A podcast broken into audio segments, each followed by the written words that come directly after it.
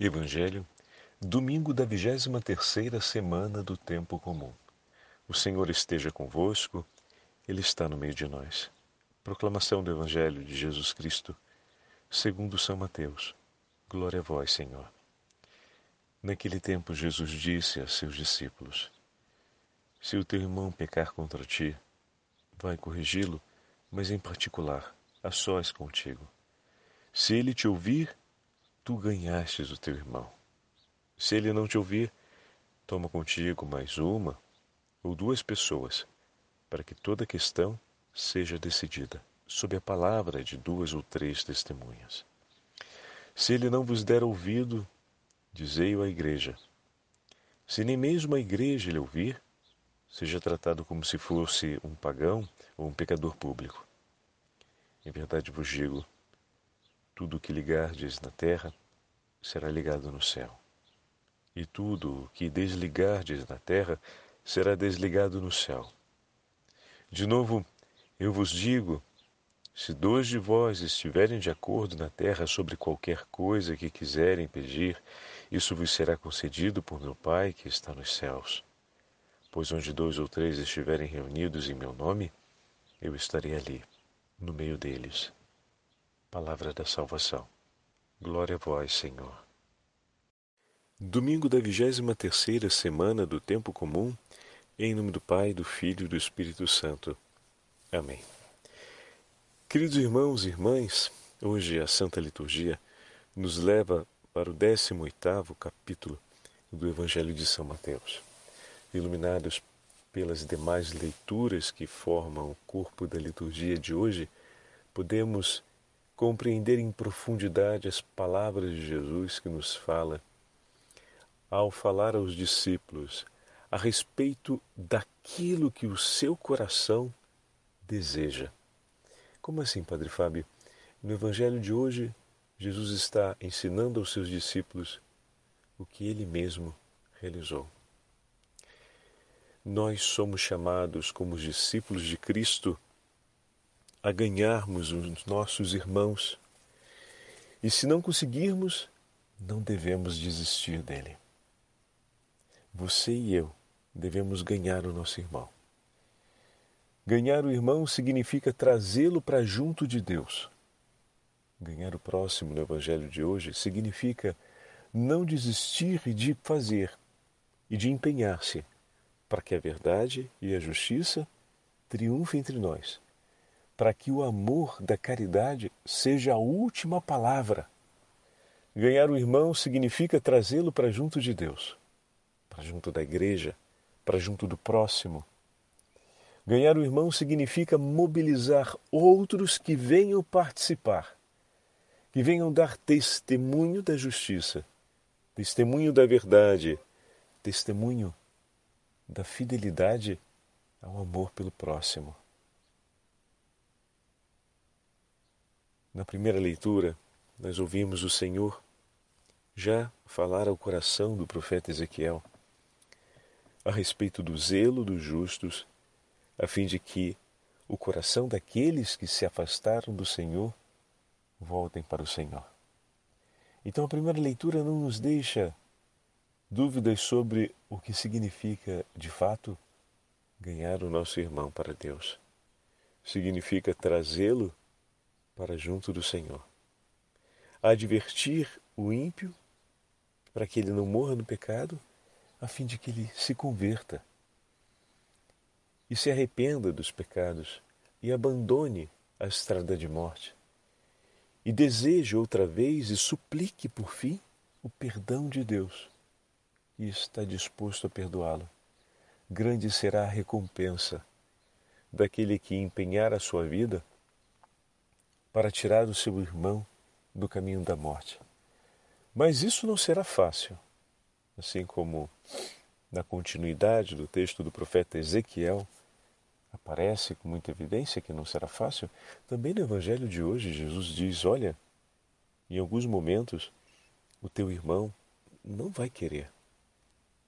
Ou em alguns momentos pode ser que aconteça que ele não queira. Então você chama duas testemunhas, mas não desiste. não desiste dele. Ama o teu irmão, chama o teu irmão para o caminho de conversão, chama o seu irmão para o caminho de vida, de justiça, chama o teu irmão à comunhão na caridade, mas mesmo que ele não queira, não desista dele. Mobilize outros que venham para ajudar e se empenhem nesse mesmo propósito. O que a gente pode chamar outros para ajudar? A fazer causa em nosso favor. Isso acontece, né? Às vezes a gente vai pedir outras pessoas que deem testemunho para mostrar que a gente está certo na questão. E para aumentar mais a humilhação do outro, que já que não está disposto a aceitar a verdade, agora vai ter que se submeter a ela, ao menos pela força do constrangimento e pela afirmação de outras testemunhas? Não é nesse sentido que Jesus nos fala. Chamar outros que possam ajudar a olhar a verdade e a justiça. E aqui entra uma, um passo importante. Essa primeira ajuda dos outros vai acontecer com o testemunho do teu coração, preocupado e ardente de zelo para que aquele teu irmão não se perca na mentira, ou melhor, não se perca na injustiça, na impiedade, não se perca no pecado.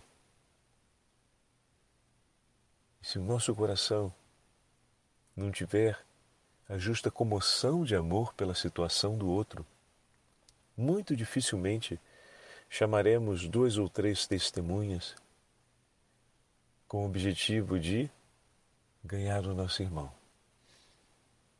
Chamaremos duas ou três testemunhas e iremos carregar o coração delas para ganharmos a causa, ganharmos a questão, ganharmos a disputa, ganharmos a razão quando na verdade o Senhor fala de ganhar o irmão.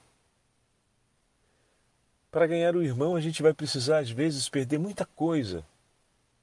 Por exemplo, vai ser necessário perder a irritação do nosso coração. Vai ser necessário perder aquela vontade de fazer o outro pagar pelo sofrimento que ele te fez. Vai ser necessário perder aquela urgência por querer estar de cabeça erguida, dizendo: Está vendo? eu não te disse, a gente vai ter que perder muita coisa para poder conquistar o nosso irmão.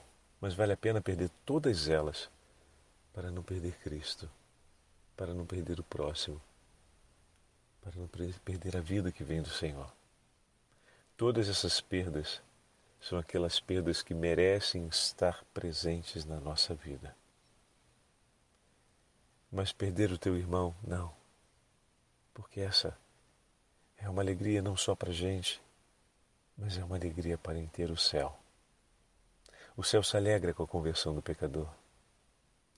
Por isso não tenhamos medo de pedirmos sempre ao Senhor a graça de termos um coração, como vai escrever São Paulo hoje na carta aos, aos Romanos, aceso de amor. Amarás o teu próximo como a ti mesmo. Assim o Senhor nos ensinou. O amor não faz nenhum mal contra o próximo. Aqui está. A medida justa para ganhar o nosso irmão é a medida do amor. Antes de tudo, orientar ou sintonizar o nosso coração, calibrar o nosso coração com essa medida.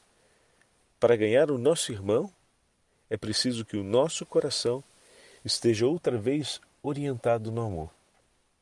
Como é importante falarmos com o Senhor a respeito disso, para não nos dispersarmos na agitação dos acontecimentos e esquecermos que é o amor a medida justa que vai equilibrar o nosso coração, não é mesmo? Como é importante também pedirmos a ajuda de dois ou três irmãos no céu dos santos, na hora de irmos ao encontro do nosso irmão para tentar ganhá-lo para Deus para tentar trazê-lo de volta à justiça, à verdade, à caridade e, por conseguinte, à paz.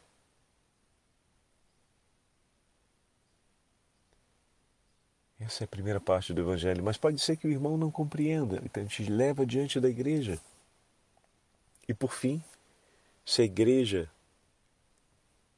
nem mesmo a igreja, ele ouvir, seja tratado como um pagão e como um pecador público, ou seja, que seja bem claro entre nós que então, vivendo desse jeito, não é possível que haja comunhão. Olha que coisa significativa e forte, né? É duro, mas é importante. Não podemos fazer de conta, por causa de respeito humano ou para não ficarmos mal com o outro, que está tudo bem quando não está. Então, em nenhum momento o Senhor ele hostiliza a decisão do outro.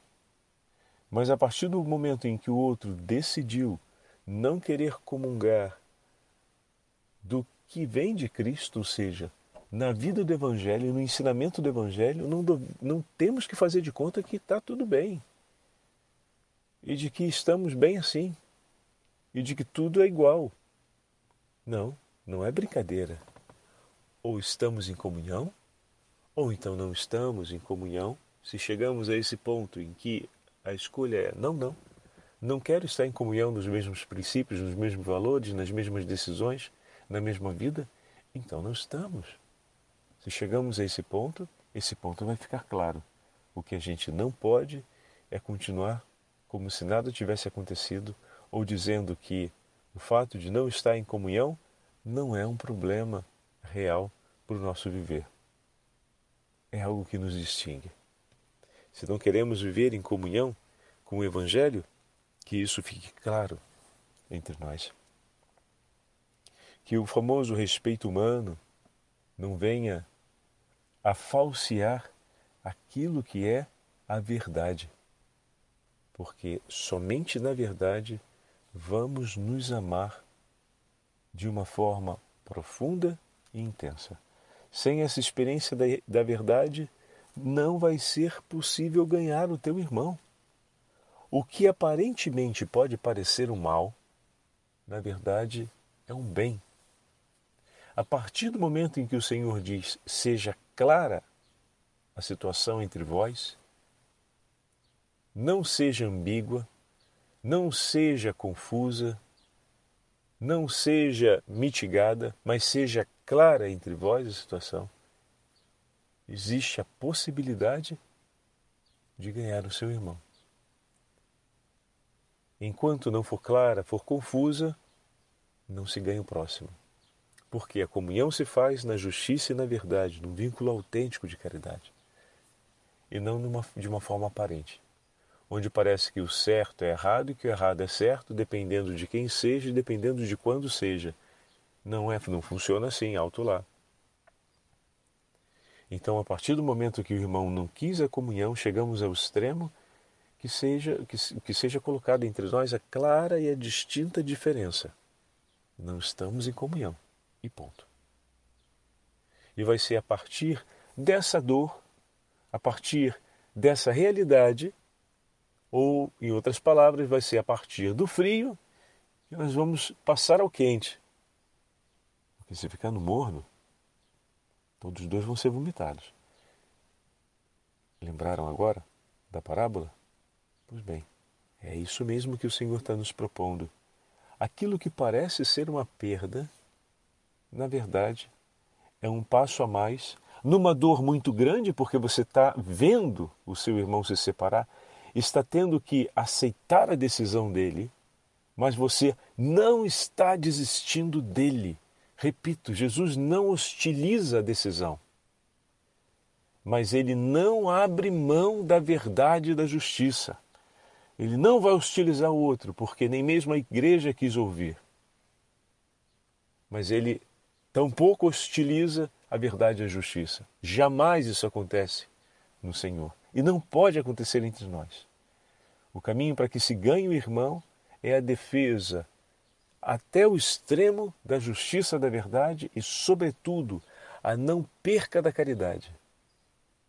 Deus em nenhum momento mitigou a gravidade do pecado para que o homem saísse da estrada da morte.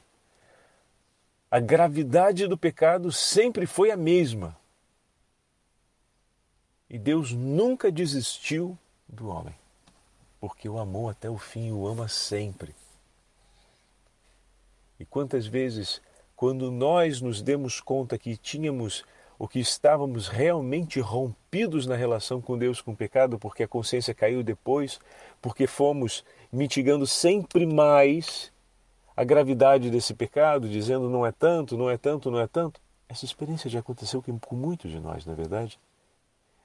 E aí, quando a gente vê que realmente está no fundo do poço, ou seja, que a gente toma consciência do quanto já estamos separados, que o coração se aflige, ali nós muitas vezes conhecemos e reconhecemos a grandeza infinita da misericórdia de Deus, porque Ele não virou as costas para nós. Estávamos separados, mas Deus quis a comunhão. E nós que percebemos a separação, olhando a grandeza do coração misericordioso do Senhor, pedimos a comunhão e Ele nos deu a sua bênção, o seu perdão e voltamos à comunhão. É dessa forma, meus irmãos. Sempre ganhar o nosso irmão e a nossa irmã. Passa por todas essas experiências. O último trecho do Evangelho de hoje, Jesus nos traz algo muito significativo. Tudo aquilo que pedires diante do meu Pai, Ele vos, ele vos concederá. Mas não caiam aqui no equívoco. Não se trata de pedir qualquer coisa e de qualquer jeito. Alto lá. O texto se completa com um versículo sucessivo. Onde dois ou três estiverem reunidos em meu nome, eu estarei ali no meio deles. A condição para que esse pedido aconteça passa pela comunhão no nome de Jesus e passa pelo nome dele. O pedido deve ser apresentado em nome do Senhor. Não é feito de qualquer forma. Não é qualquer pedido, mas é aquele que foi apresentado em nome do Senhor. Como é importante pedirmos essa graça a Deus. Senhor, ajuda-nos a termos uma viva e intensa comunhão no teu santo nome. Como nós vamos ter comunhão no nome do Senhor para pedir as coisas se, por exemplo, não temos o hábito, e aqui volto naquilo que já falamos algumas vezes, não temos o hábito de estarmos sempre falando das coisas do Senhor, recordando as coisas do Senhor e pensando as coisas do Senhor. Na medida em que falamos do que é de Deus, recordamos o que vem dele, o que ele nos concede, o nosso coração vai tendo sempre essa disposição grande de poder pedir e ao mesmo tempo esperar no seu nome. Então aproveitemos o dia de hoje em que o Senhor nos fala tantas maravilhas no Evangelho e nos ilumina com a Santa Liturgia e os textos do dia de hoje e peçamos a Ele essa graça de não termos o coração fechado para a Sua voz, como diz o Salmo. Que a palavra do Senhor, que o falar do Senhor esteja sempre em nossos ouvidos. Que suas palavras que hoje recordamos iluminem o nosso coração no desejo de amar e de não perder o nosso irmão. Que no nosso domingo nós possamos muitas vezes falar das alegrias que vêm do Senhor e que temos no Senhor, e lembrar, sem jamais esquecer, a grandeza de Sua misericórdia, a forma amorosa como Ele nos oferece a sua misericórdia, para que também nós possamos, aprendendo dele, recebendo dele, sermos misericordiosos por todos os nossos irmãos e irmãs, de maneira que possamos ganhar a todos, para que juntos estejamos no reino dos céus. O Senhor esteja convosco, Ele está no meio de nós. Pela intercessão da Beatíssima Virgem Maria e de São José, Abençoe-vos o Deus Todo-Poderoso, Pai, Filho e Espírito Santo. Amém.